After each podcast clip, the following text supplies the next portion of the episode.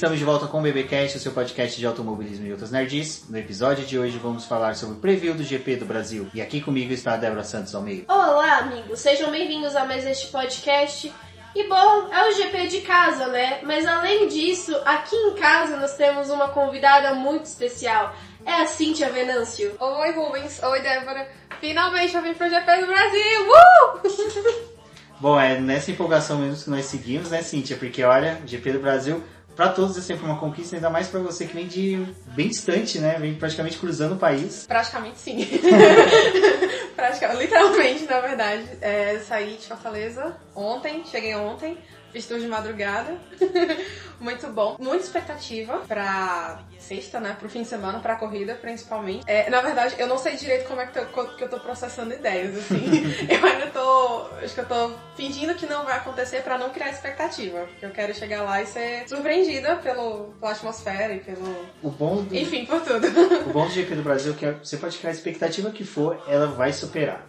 em todos os sentidos. É muito bom por causa disso. Ah, então a minha vai ser maravilhosa, porque como a minha é, eu tô tentando deixar no zero, então vai ser tudo tipo, que é o que eu quero que seja, na verdade, né? E eu acho eu... que esse ano ainda vai ser mais legal, porque na sexta-feira já vai ter bastante gente no autódromo, principalmente por conta do feriado aqui em São Paulo, que o pessoal realmente vai conseguir pegar a sexta e aproveitar todo o final de semana da Fórmula 1. Então, ali você já vai ter o primeiro contato com bastante gente legal que escuta até o BPcast, que participa. Então vai ser bem interessante. Ai, acho que inclusive essa é uma das coisas que eu mais estava querendo, assim, era realmente conhecer vocês e conhecer as pessoas com quem eu tenho contato de internet, né? Tipo. Só ver é, pela internet? É, eu só né? conheço pela internet, então assim, vou ver, vou abraçar, vou ouvir a voz, sabe? eu sou muito de voz, então eu, eu tô nessa expectativa também de conhecer a galera e sentar e conversar e fazer zoeira. E cerveja não, porque eu não bebo, né? Mas estarei lá. Enfim, tô aqui com o coração na mão já, e quase chorando.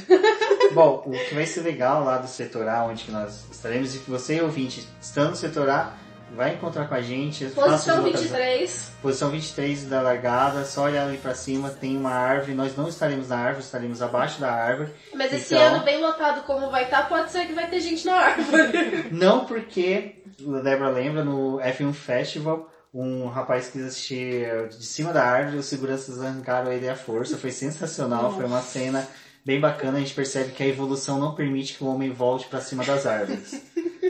Mas o que vai ser legal também do GP do Brasil lá do setor A, que a gente, além de encontrar nossos ouvintes, nós vamos encontrar também nossos apoiadores. E aqueles que nós temos que agradecer sempre, pois com eles a gente consegue fazer a manutenção do BBcast e do Boletim do Paddock.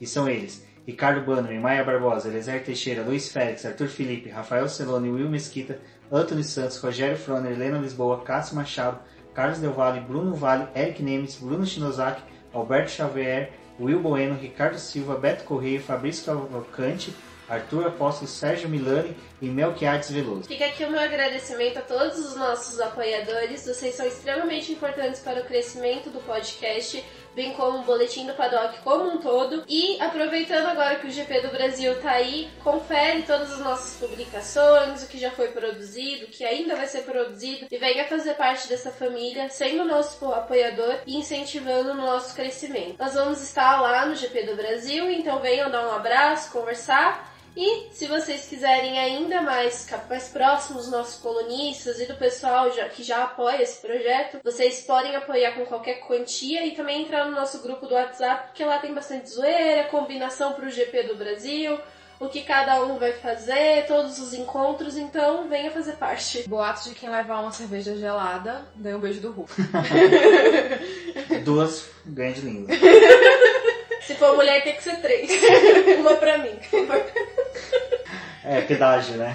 pedágio. Bom, mas pra vocês verem, né? O clima do GP do Brasil sempre é desse jeito, é muita descontração, é bem bacana, mas é, como eu não me apresentei no começo, eu sou o Rubens GP Neto, nesse episódio vamos falar sobre o preview do GP do Brasil, mas aqui a gente vai falar um pouquinho mais sobre a história do autódromo, pouquinho aí sobre o GP do Brasil e comentar, conversar das nossas expectativas, o que, que a gente já viu do GP do Brasil, tanto de casa como no autódromo, entre outras coisas. Bom, então como o Rubens já puxou o gancho aí, vamos começar a falar um pouquinho da história do GP de Interlagos e, bom, o nome Interlagos. Por que esse nome? Ele fica localizado entre duas grandes represas, que é a represa Guarapiranga e a Billings. Então, quando falam, né, a chuva vem da represa, de qual represa? Porque nós temos duas. É, tem um outro adendo referente a isso, porque aquela região ali de Interlagos, ela era uma... era roça.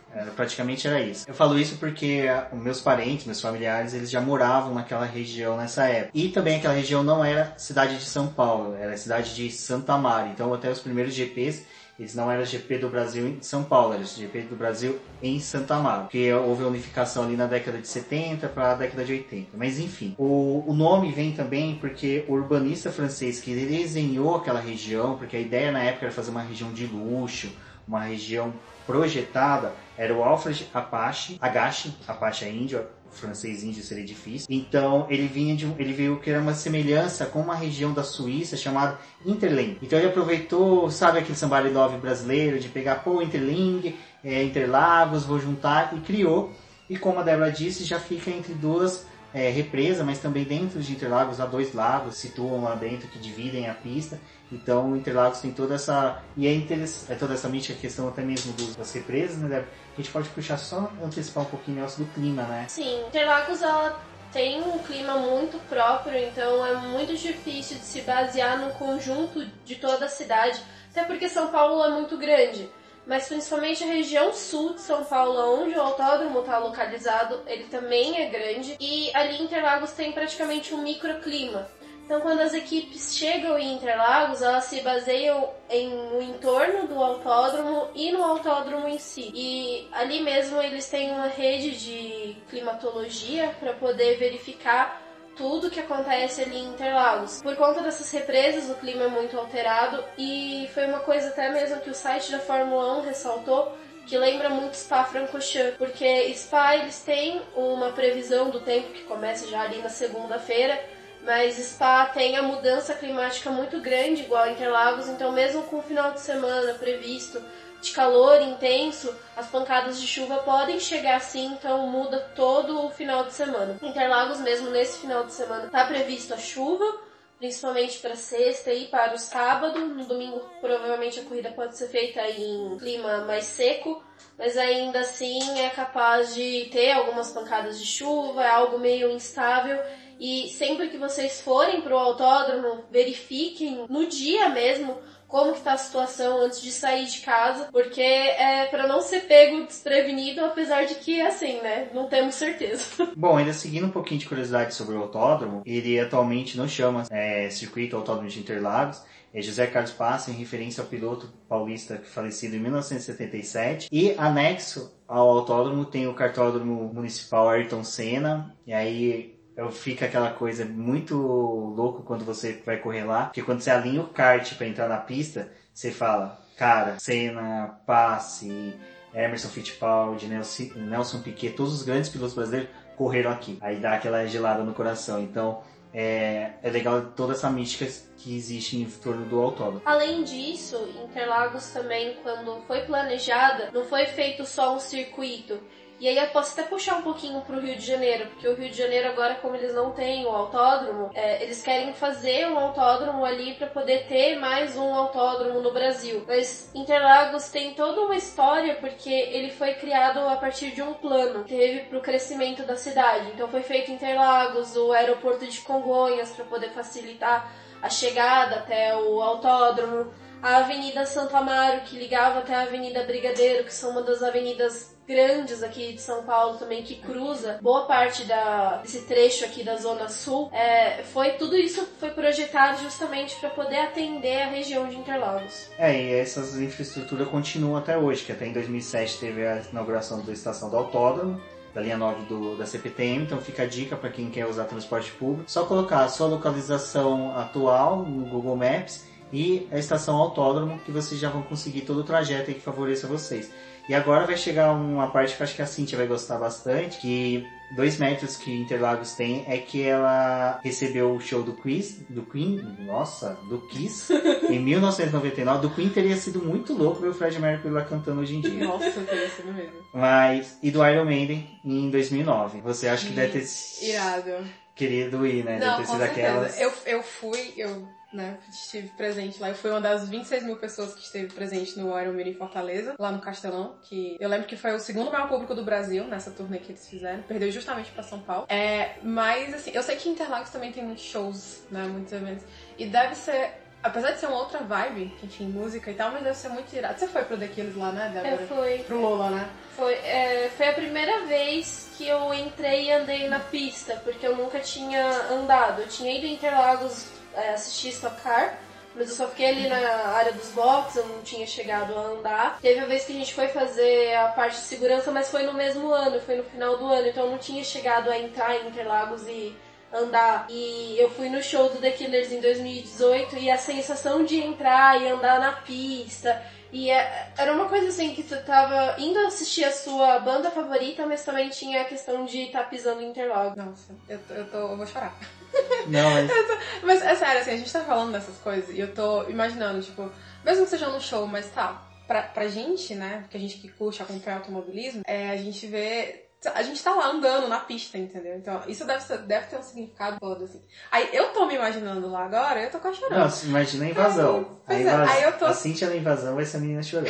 Não, eu vou chorar o tempo todo. Vai beijar asfalto, vai pegar grume. Entendeu? Assim, vou. Nossa, eu, eu não vou criar expectativas, né? É isso. Esse negócio que a gente falou de chorar, de ter, tem um relato, acho que no BBcast passado do preview do GP do Brasil eu falei, mas eu gosto de contar essa história. Todo mundo que, que eu encontro que a gente fala de Interlagos, eu gosto de contar essa história. Um fotógrafo, eu não lembro se era o Lucas, se era o Zemar, não lembro quem que era o fotógrafo que estava com a gente no GP do Brasil, e ele estava com mais dois fotógrafos europeus que nunca tinham vindo pro GP do Brasil, mas já tinha feito os GPs lá fora, na Europa, e eles estavam vindo de Austin. E os caras se olhavam que estavam extremamente emocionados. E a gente conversando com eles, eles estavam explicando que na hora que eles entraram no Autódromo de Interlagos, que a gente entra pelo portão 7, quando é jornalista imprensa, aí você passa por debaixo do túnel, que é debaixo da pista, contorna por trás dos boxes. Na hora que você tá fazendo esse contorno atrás dos boxes, você tem uma visão total da pista, do S do Senna até a junção, assim, você vê tudo. E eles começaram a chorar, porque eles falaram, cara, a gente tava em Austin, Austin é tudo bonito. Assim, o Autódromo Interlagos é um autódromo padrão, ele é funcional, ele não é bonito, ele é funcional.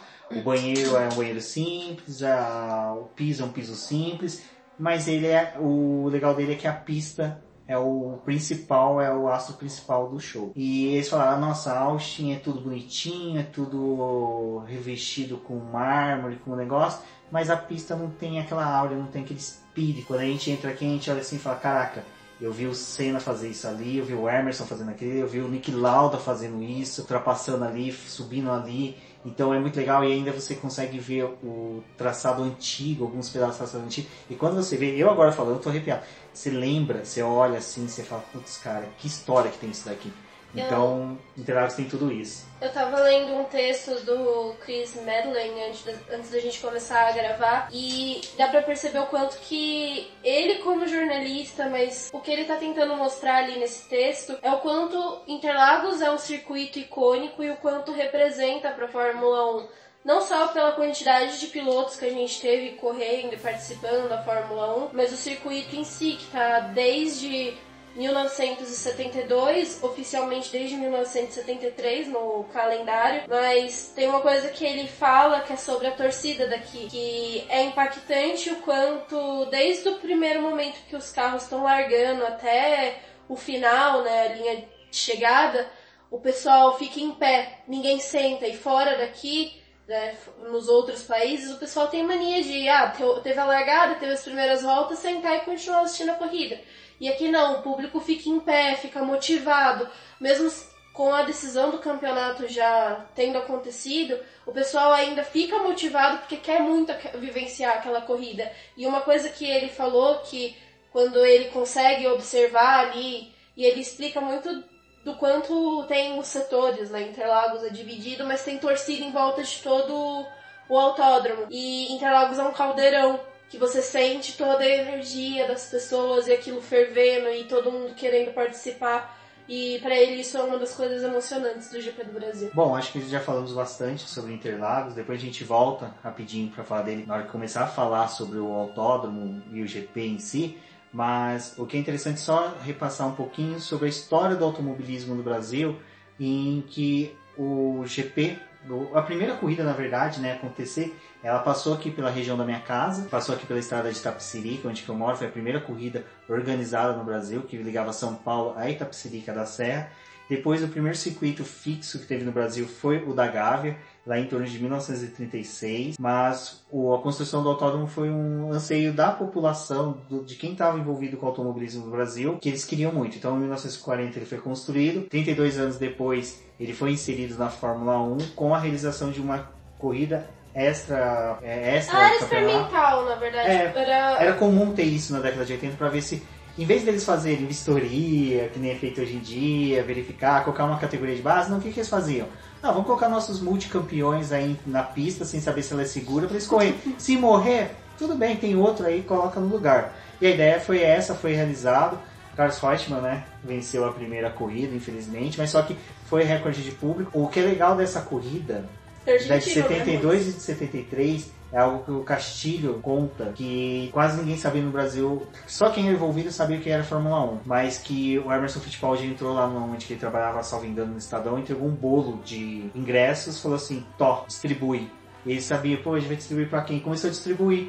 Eles falaram, cara, ninguém vai. E há relatos de trânsito começando, para quem conhece São Paulo, aqui da estátua do Borba Gato até a região de, do, do, do autódromo. Porque todo mundo quis ir. Todo mundo falou, pô, tem como ir, lotou, lotou, foi uma coisa assim de espetacular. E, a, e isso chamou a atenção da, da Fórmula 1 e eles falaram, pô, vamos levar sempre pro Brasil.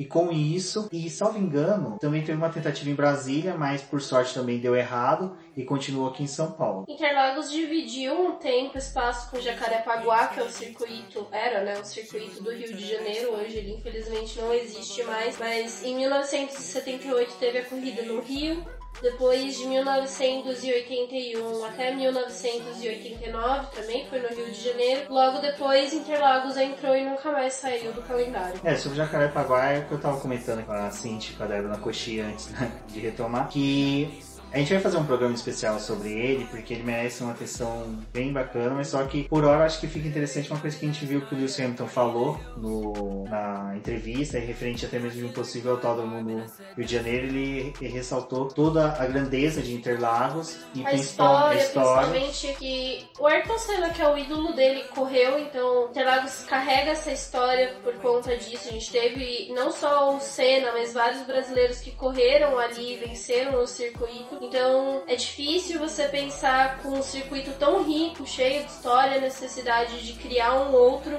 para poder tirar uma corrida tão emblemática. Fosse algo para talvez um dia ter uma divisão, isso falando a gente, né? Ter uma. que nem era antes ter Interlagos e outros circuitos seria até interessante, mas minar Interlagos não é interessante. E o Hamilton até mesmo faltou a questão do desmatamento, porque a área que eles pretendem construir, esse autódromo, teria que ser desmatada. E hoje a Fórmula 1 já está conversando sobre carbono zero, sobre modo sustentável. O Hamilton também ressaltou muito a respeito do quanto ele pede para a equipe tentar diminuir a quantidade de plástico, papelão, Várias coisas do, que. Do, desculpa, do jeito que ele falou, parecia que ele era aqueles caras que entravam assim na sala falava, Por que pegava que tá essa garrafa aqui? É, pegava uma Não, é sinceramente, ele pegou uma garrafa prática, foi sensacional. Ele pegou uma garrafa de garrafinha lá, que é de óleo da Petronas, escrito Petronas, e ele falou, eu não sei por que, que a gente ainda utiliza esse plástico para usar embalagem de óleo. Aí, tipo, o presidente da Petronas do Brasil olhava assim pra ele, tipo... A gente vai começar a fazer em vidro. É tipo, cara, você tá ferrando com a gente. Mas é, é, eu acho que foi bem interessante isso que ele falou. Acho que até a Cintia, que ela a nossa porta-voz da Fórmula E, pode falar, né? Porque, assim, é, o automobilismo tá, tá indo para esse lado do autossustentável, do, do carbono zero, de você tentar ter o menos impacto possível né, no meio ambiente. É, e é legal você ver isso porque, por exemplo, é, com, com, todas essas falas do Hamilton e com o anúncio do, da Fórmula 1 querer é, ser carbono zero até 2030, então o pessoal começou a divulgar um número e aí eles viram que 70% lá das emissões de carbono, enfim, da Fórmula 1 estão no transporte, né? E depois são as viagens do pessoal, né? Deslocamento de pessoal. E as corridas em si, elas representam uma porcentagem muito grande. Eu não vou saber o número de cabeça agora, mas deve ser, tipo, lá, 7%. Muito grande não, muito pequeno. Então, é o melhor, menor número, é. entendeu? Então, assim, eles têm que trabalhar também muito forte essa questão da logística, né? Porque eles, ah, os equipamentos são transportados por avião, por navio, estrada. Então, eu acho que essa, essa parte ela vai ser muito voltada para isso, entendeu? Não só a questão de motor e pneu, enfim, essas coisas, mas essa parte de apoio que a gente não vê, que a gente, sei lá, muita gente não tem ideia de como funciona, entendeu? O Hamilton tava falando bastante que eles saem do autódromo e a quantidade de lixo que fica depois que todas as equipes saem, porque são 10 equipes produzindo lixo e gente e tudo, e aquilo ali fica. E ele, ele tava falando que é meio que um rastro que eles deixam quando vão de um país pro outro. O ideal era realmente a Fórmula 1 começar a pensar em materiais recicláveis, em tentar inserir isso dentro dela. E ele falou também dessa questão do transporte. Mas a gente até explicou num BBcast anterior, agora não me recordo qual, a questão da logística e de como foi distribuído os circuitos no calendário. E isso é bem complicado, porque envolve dinheiro, envolve o clima, envolve a vontade, que às vezes é muito difícil de você mexer e, e o pessoal aceitar. Mas talvez o ideal fosse fazer por setores, né? Tipo Europa, América, É. coisas do tipo, assim, pra poder tentar otimizar um pouco. É, é aquela, aquele velho questionamento, né? O Canadá tá entre as corridas da. Aliás, Europa e o Japão tá nas corridas da América, né? Ontem a gente tava conversando sobre isso e foi algo que a gente tava até pensando. Tipo, o Canadá seria útil se ele abrisse a temporada. Porque ainda ia pegar a parte do, do quente, não sei o quê. Aí fosse pra Austrália, aí começasse realmente a Fórmula 1 fazer e depois voltar e fechar aqui. O ideal seria que o último GP fosse realmente no Brasil, pra não ter mais um deslocamento de um lado Não, pro esse outro. né? deslocamento para Abu Dhabi é o que deve gerar mais gastos, É. porque se você parar para pensar, você tem que cruzar a África Uhum. para chegar até Abu Dhabi. E algo que é interessante, que até na hora que a Cintia tava falando, eu me lembrei, o Lewis Hamilton é um cara feliz com esse negócio de sustentabilidade, porque em 2009 ele chegou em terceiro lugar no GP do Brasil, e naquele ano, o que que é uma das patrocinadoras era a Braskem. Ela pegou durante o final de semana ela recolheu todas as garrafas PETs do autódromo e dessas garrafas PETs eles construíram entre o final ali, terceiro trecho da corrida até o final, eles construíram o, o troféu. O troféu é feito de plástico reciclado, é um troféu lindo. E foi desenhado por Oscar Niemeyer. Desenhado, não lembro se o Niemeyer ainda estava vivo na época, mas deve estar. E era assim, desenvolvido pelo Oscar Niemeyer e ele era usado plástico reciclado. Um ano anterior já era uma coisa interessante, né? Eles usaram pedra de esponja marítima. Então, ou seja, em 2008 eles destruíram uma esponja marítima para fazer um troféu, mataram lá um, vários, um microsistema que existia no mar e no ano seguinte fizeram um troféu de plástico rec- reciclado para falar, opa, estamos compensando. Os outros troféus que teve, a gente tem uma réplica aqui do troféu de 2012 em casa, Que é do pré-sal. que é com uma pedra do pré-sal. Então, então vocês vê, tudo a Fórmula 1 tem que repensar nesse questão de sustentabilidade. Até agora, engatando a sustentabilidade, algo que é interessante que aconteceu no Interlagos, até a Débora, a Cintia, desculpa, comentou, teve a reforma do autódromo, dos boxes. E agora a parte VIP do autódromo, da arquibancada, ela é coberta por lona. E a água é simplesmente jogada fora. Eles não usaram nem para reuso, né? para coletar, para fazer limpeza. Eles simplesmente jogaram fora. Eles jogaram de uma, de uma forma meio burra, porque eles jogam pra dentro do pit lane. Então, me- se estiver chovendo ali onde que os mecânicos ficam, que teria que ficar seco, vai ficar com a água jogando. Então, até isso o pessoal não pensou. Torcer pro pessoal de Interlagos ouça a gente e fala, olha, arrumem isso, que na Porsche Cup já deu merda. Na Fórmula 1, chances grandes de dar merda também. Deixa eu só acrescentar mais uma coisa, é que eu trabalhei para uma empresa de lubrificante automotivo durante muito tempo e isso tem um tempinho já, entre lá, em 2010. E naquela época eles já estavam começando a pensar nessa questão de sustentabilidade. Então, assim, embalagem de lubrificante é plástico mesmo. tá? Você falou não da história da, como, da né? Petronas, né? E eu não, não era Petronas, tá, gente? Eu trabalhava. Era outra marca.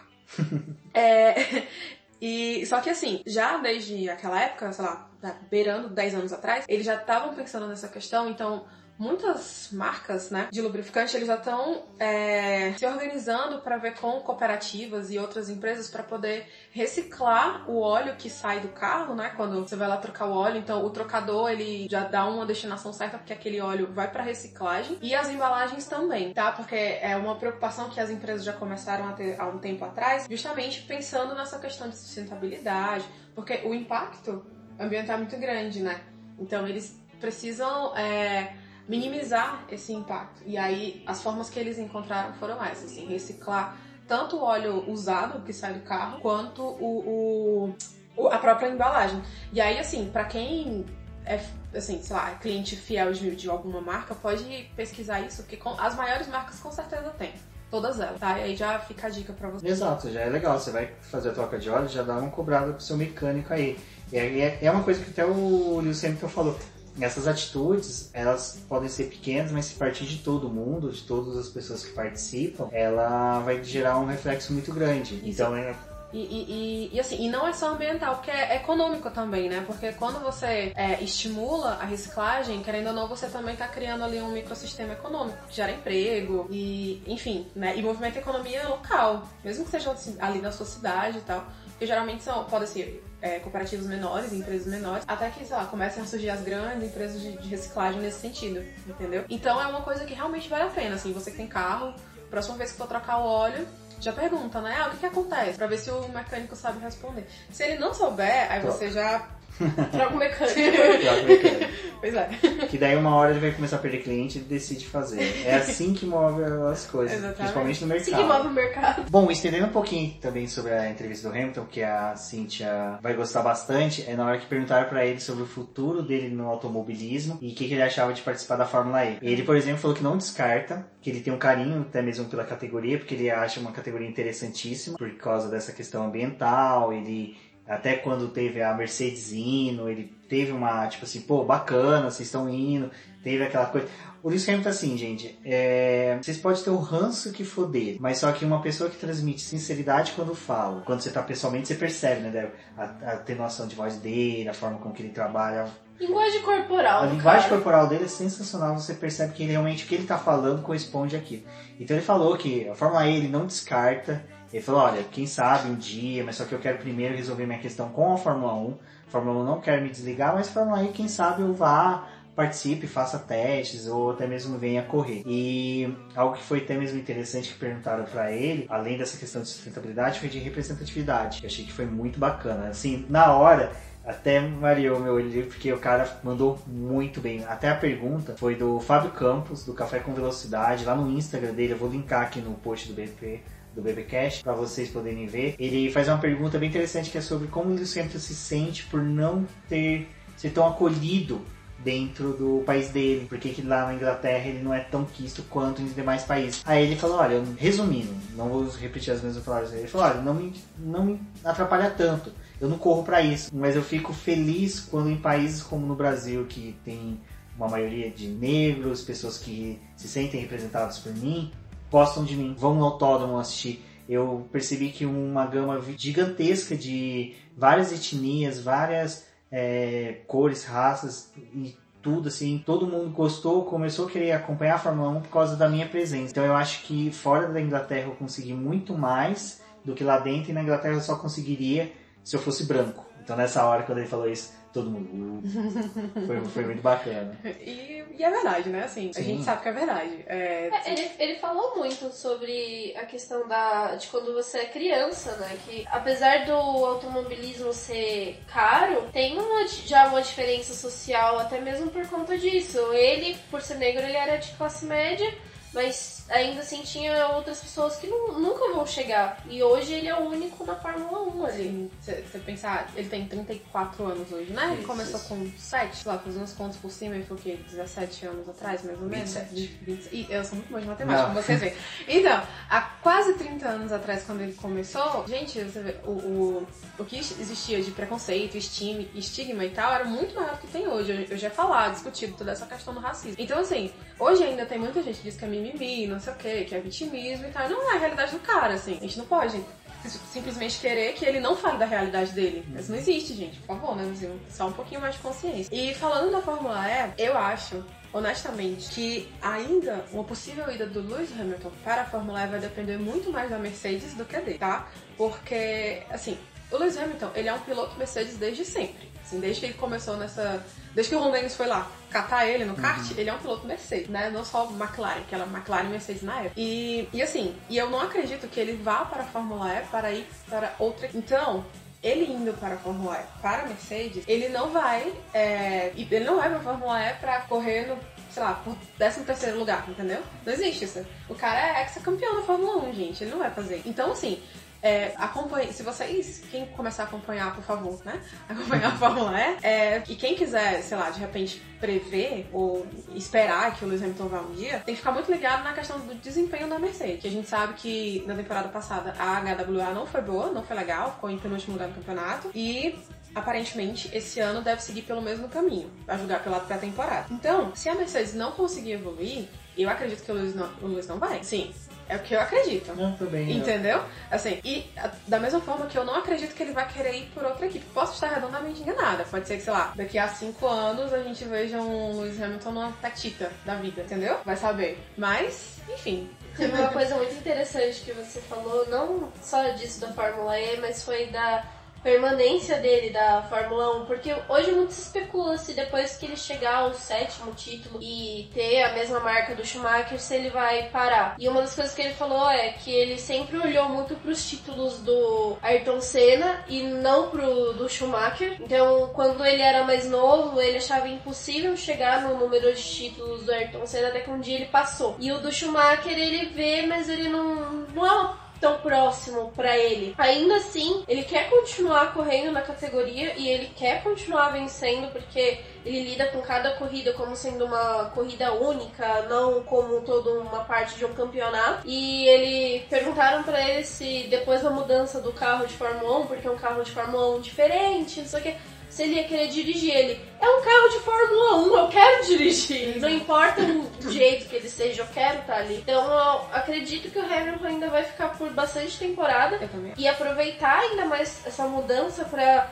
Bom, se a Mercedes conseguir fazer um bom carro, ou mesmo que não faça o carro perfeito, ele ainda vai tentar ajudar a equipe a melhorar e crescer. Uma coisa que é interessante que ele falou, e a Cintia eu sei que é McLarista como eu, então viu ele já treinando nos carros de 2007. Ele falou que ele passou por todas as mudanças que teve recente da Fórmula 1. Então ele falou, olha gente, eu passei da mudança de... Eu fiz os testes em 2007 para entrar em 2008. Meus testes de 2007 eram com motores V10. Em 2008 depois foram motores V8. Depois eu fui pro híbrido. Teve a mudança em 2009 que tirou todos os apêndices aerodinâmicos, a asa dianteira mudou, a asa traseira mudou, entrou cash, difusor né, duplo.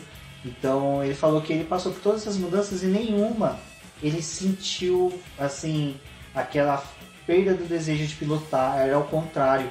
Ele queria ir pra pista para testar e melhorar. E aí até perguntaram para ele, né? Você vai correr agora? Você se sente motivado para terminar o campeonato? Ele falou sim, sim, porque essas duas provas eu não tenho mais o campeonato para disputar, mas são duas provas que eu quero melhorar o modo de eu dirigir, o modo de eu economizar pneus, o modo de eu gerenciar combustível. Então você vê que o cara continua motivado mesmo É. com as duas últimas corridas do Pra ano. mim, ele vai até os 40. Se tiver carro, ele- eu não sei se ele seria igual o Kimi, por exemplo, que foi pra uma equipe menor com 40 anos, entendeu? Mas se ele tiver um carro, ele vai até os 40. Ele eu pode acho. tomar McLaren de volta, né? Por favor. Meu sonho. Eu falo, sonho- quando ele saiu em 2000 Ele, ele tá namorando muito a Ferrari. Ah, sim, isso foi legal que a Débora falou. Tá. Não, não, saca só. Saca só. O Gabriel Gavinelli do F1 Mania fez uma pergunta que, olha, é, depois eu, o Lucas Santoshi do Projeto Motor, a gente ficou conversando lá. Falou, gente, essa foi a melhor pergunta da entrevista. Ele, o Gabriel perguntou pro, pro Lewis Hamilton, ah, mas Verstappen e Leclerc, quem que é o melhor piloto entre eles, tal, como é que você vê o futuro deles, tal. Aí o Lewis Hamilton pegou e falou, não, é, o futuro deles vai depender de onde que eles forem ir, tal, tal, tal. Eles são dois pilotos bem.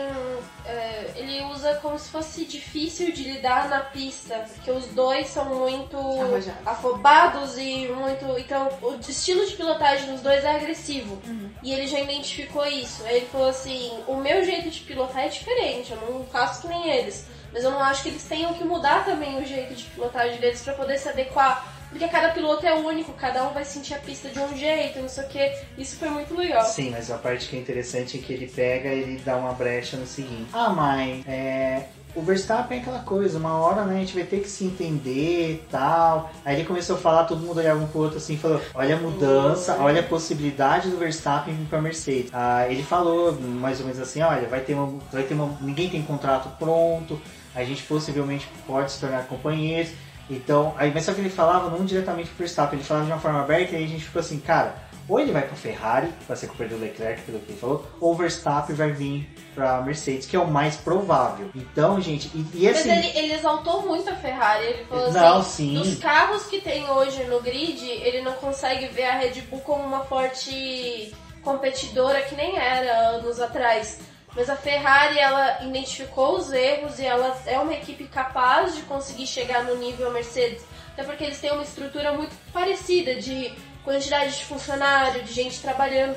Então ele acha que é muito possível a Ferrari chegar. Só que do jeito que ele falou da Ferrari, Não, ele falou tipo, a Ferrari carinho. fica atrativa demais. É. Sabe o Luigi do Carros, quando começa a falar de Ferrari, Ferrari? Era o Lewis Hamilton. Ele só faltava tirar uma bandeirinha da Ferrari e ficar chacoalhando lá.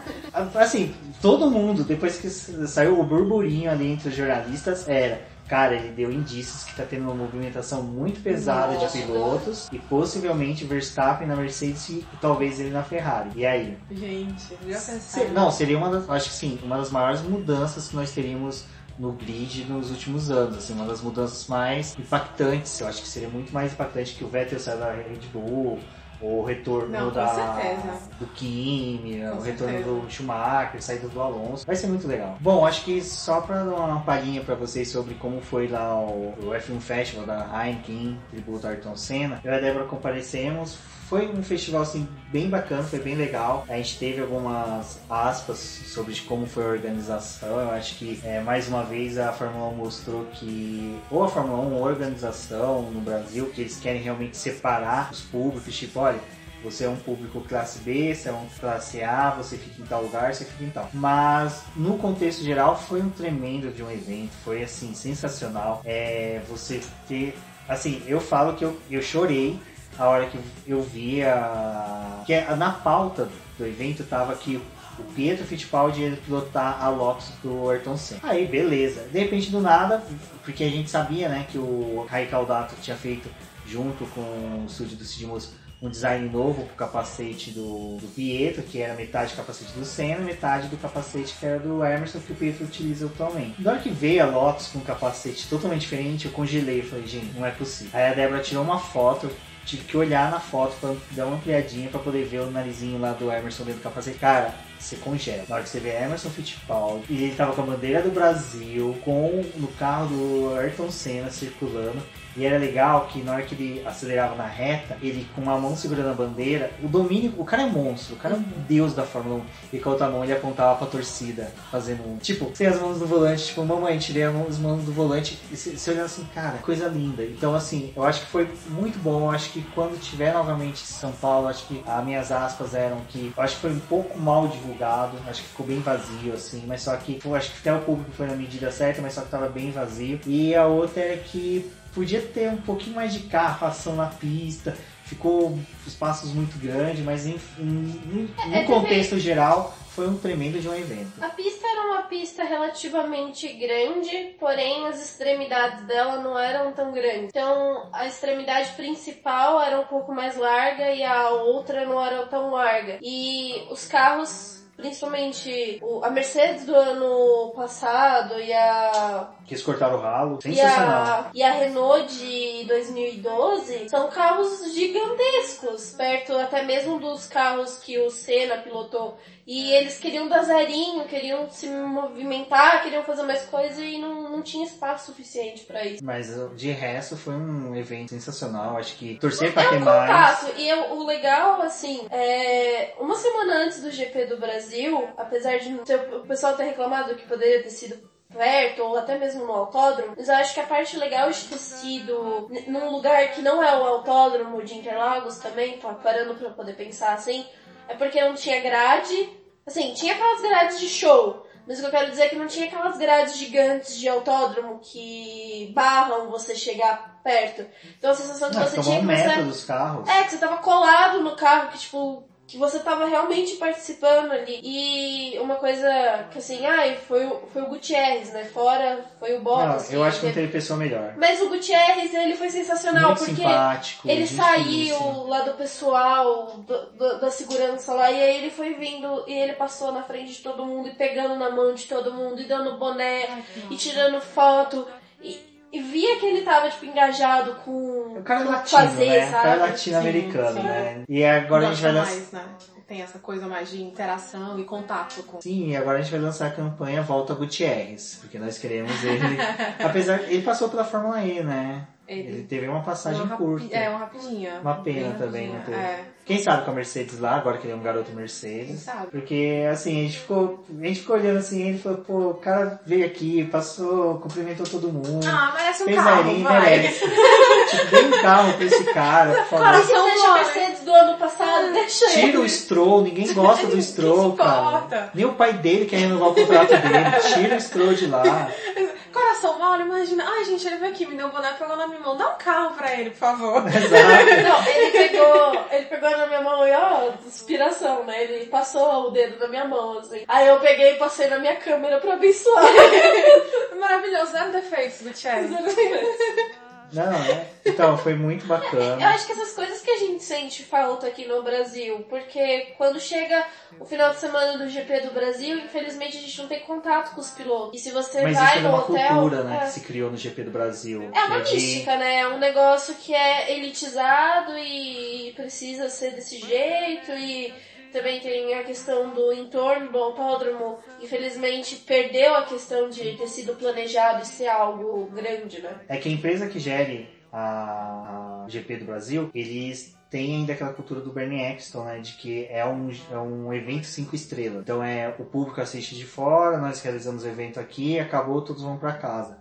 E é algo que a Liberty já tá vindo quebrando lá de fora e já tá chegando no Brasil, né? A gente já tá tendo um início, uma Reflexo, a gente movimentação pode dizer que disso. foi esse evento. Apesar do ano passado já ter tido um no Rio, eu acho que esse foi também já para poder afirmar, olha, a gente está tentando trazer coisas para o Brasil e promover mais a Fórmula 1 aqui. Não, nem que seja mesmo na própria cidade que tem a corrida, mas É é, que um lugar meio. Que... É, mas Desculpa. eu acho que tem como explorar. Eu acho É. que, eu falo pra Débora, eu, eu eu acho que eles deveriam. Tem muito carro de Fórmula 1 parado em garagem de colecionador. Isso já é uma coisa que, me, que eu odeio. Eu acho que carro de Fórmula 1 ou tinha que estar em museu ou em autódromos, que nem Dublin Park tinha um museu lindo que fecharam, não sei porquê, mas lá no Suzuka tem o da Honda. Eu acho que esses carros deviam estar sendo utilizados em eventos. Vai vir pro Brasil? Pô, não é só São Paulo, cara. Não é só Rio de Janeiro, não é só Porto Alegre como foi no ano passado. Pô, você tem lá Fortaleza, você tem São Por Luís. 1 em Fortaleza, sim. Não, não custa nada, gente, assim, sem zoeira. E Fortaleza é muito mais fácil você chegar com Chegar material do que aqui. É. Tipo, vocês têm que cruzar um país praticamente de extensão continental. Então, não custa nada, faz lá. É, O público, gente, vocês veem, ó. A Cintia tá aqui, gente. Ela cruzou o país pra Ah, assistir. tem uma galera que teria vindo também. Sim. É, Oi, que é a viagem depressão, tudo bom? É a Fórmula 1, acho que as pessoas pensam muito, ah, é Fórmula 1 Brasil, São Paulo, não Sim. tem os outros estados. Poxa, tem galera vindo de todos os lugares do Brasil pra Do poder assistir uma corrida. Aonde já se viu o André, né? Vem do Amapá, vem um casal do Amapá. A Cintia, vem, tem o Mesquita que vem de A São Luís. Maia. A Maia, A que vem de Balsas, que é do interior do interior do interior do Brasil. É, tomara que ela não traga nenhuma caneta azul pra gente. Mas você tem muita gente que vem e, tipo, cara, faz, é, cria Tem uma público. regionalização, tem público. É tanto que, assim, o nome do evento é Grande Prêmio do Brasil, né? Então, a gente é um país gigante, né? Então, assim, é como, ah, sei lá, vão começar a fazer agora nos Estados Unidos. Embora os interesses da Liberty nos Estados- Unidos sejam outros, mas, tipo, essa ideia realmente faz muito sentido, assim, de levar a Fórmula 1 para o restante do Brasil, que não é o Grande Prêmio de São Paulo, Exato. né? Então, leva para outros lugares mesmo. E essa é uma crítica minha que também se estende até pra Stock Car, que eu falo, ah, fala Campeonato Brasileiro de Stock Car. Dá vontade de falar assim, não, é Campeonato Região Sul de Stock Car. É, Porque eu sei todos os problemas que eles têm, mas já que às vezes uma corrida entre uma corrida e outra demora um mês, põe no, no caminhão, leva lá pra cima, aproveita que a Fórmula Truck vai subir, Vai junto, vai né? junto, faz um mesmo final de semana Truck e Stock Car. Seria lindo, nossa. Cara, e aí seria uma desculpa perfeita pra mim poder viajar lá pro Nordeste. Eu acho. Bom, Convite não falta. exatamente. Não, nem lugar pra ficar. Bom, o papo tá bom, mas antes de prosseguirmos, vamos falar aí, né, Débora, dos pneus da Pirelli e depois entramos nos dados e estatísticas do boletim do paddock, não, do Não. GP do Brasil. Aqui vamos falar exclusivamente Interlagos, já- porque já que Jacarepaguá virou um elefante branco lá junto com o Parque Olímpico, fica para um próximo programa. Bom, os pneus selecionados pela Pirelli para este final de semana foram o C1 faixa branca duro, o C2 faixa amarela médio e o C3 faixa vermelha o macio. Eles são a goma mais dura escolhida para esse final de semana da, da gama que a Pirelli tem por conta do circuito abrasivo, como é o Brasil, então foi necessário optar por essa goma e também para poder auxiliar as equipes em estratégias para que os carros permaneçam por mais tempo na pista, ao invés deles terem que ficar se preocupando com várias paradas nos boxes. Então os stints vão ser mais longos nesse final de semana. O clássico pneu de chuva, né? Das outras corridas a gente não fala deles, mas eles vão estar presentes e podem ser utilizados nesse final de semana Torcemos. torcemos para. A pista foi recapeada em 2014 e ela segue no seu processo de maturação desde então. É é um circuito bem utilizado ao longo do ano, não somente para a Fórmula 1, então o processo de maturação dele é muito maior do que um autódromo que fica tem menos atividade. A pista possui 15 curvas, ela é no sentido anti-horário, então isso acaba Desgastando mais os pilotos. Desgastando mais os pneus? Piloto. Também. o pneu dianteiro direito é o mais consumido e o mais danificado após o término da prova. E o Hamilton venceu a corrida do ano passado com a estratégia de apenas uma parada. Bom, sobre o autódromo, como nós falamos, ele teve o primeiro GP em 73, tem 71 voltas, né? A extensão dela, dele é um pouco mais curta, é 4.309 metros. E agora vamos falar sobre os números, dados e estatísticas aí sobre o GP do Brasil em Interlagos. Para Come- poder auxiliar vocês nas, nas apostas e. Não deixem de participar do GP Predictor, faltam só duas etapas aí e depois de Abu Dhabi a gente vai divulgar quem venceu e o prêmio que essa pessoa vai receber. E terminando de ouvir o BB Cash, não esqueçam de pedir para mim o link para o bolão de apostas do GP do Brasil, que a gente vai fazer do GP Predictor, que o Boletim do Paddock vai lançar em 2020. Nós vamos fazer uma simulação do GP do Brasil para saber como é que se comporta o site e tudo mais, a ferramenta. Mas lembrando que semana que vem, já com a primeira etapa da Fórmula E, nós também teremos esse GP Predictor da Fórmula E. Então vai ser bem bacana, então Olha participem. finesse. É bem legal. É chique, eu gostei. É uma coisa que eu já queria lançar há um bom tempo, eu nunca consegui desenvolver. Aí esse ano consegui trabalhar, vai ter Fórmula E, Fórmula 1 e Stock Car com, essa, com esse GP Predictor deles. Eu tenho que mudar o nome do GP Predictor, senão daqui a pouco eu vou responder um processo por ficar usando o nome. Beleza. Bom, então, indo para os maiores vencedores do GP Brasil em Interlagos, a gente tem o Michael Schumacher com quatro vitórias, o Sebastian Vettel com três, e o Fittipaldi e o Ayrton Senna empatados com duas vitórias cada um. É, entre os construtores, a Ferrari lidera ah, entre as equipes, né, com nove vitórias.